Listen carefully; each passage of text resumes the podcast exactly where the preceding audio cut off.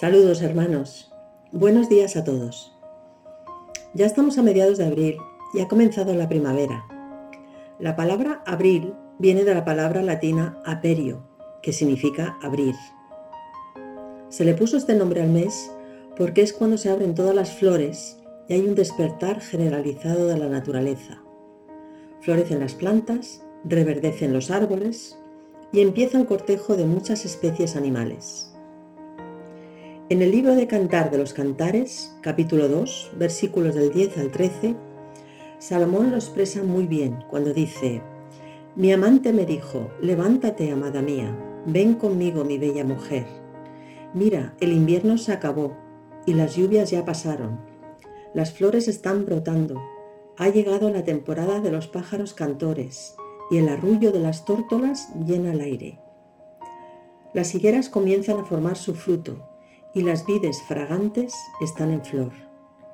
Levántate, amada mía, ven conmigo, mi bella mujer.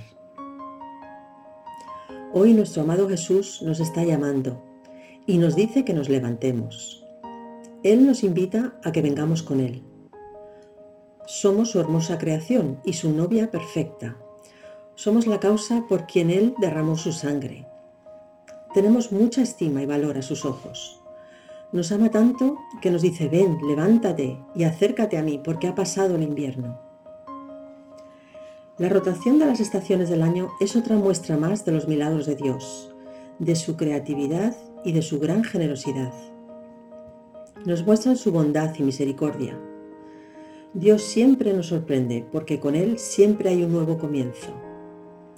Después de una época fría, nos trae una calurosa bienvenida Después de una noche oscura, el Señor nos trae un maravilloso día. Después de la tristeza, nos trae una sonrisa y renueva nuestras esperanzas.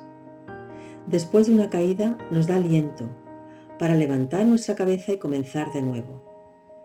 Dios siempre, cada día, nos dice, volvamos a hacerlo otra vez hasta que lo hagas bien.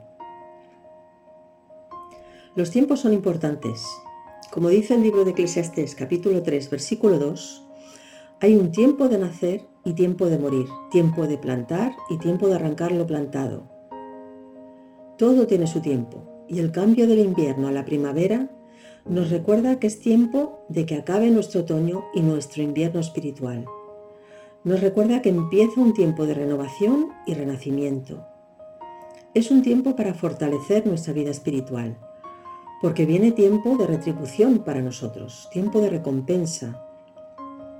Hoy debemos levantarnos y creer que un nuevo tiempo de bendición viene sobre nuestra vida, sobre todo para los que no han perdido la fe ni por un momento, ni siquiera para los que han sufrido fuertes vientos de prueba. Es tiempo de comenzar a ver el fruto y la cosecha de todo esfuerzo. Solo tenemos que creerlo.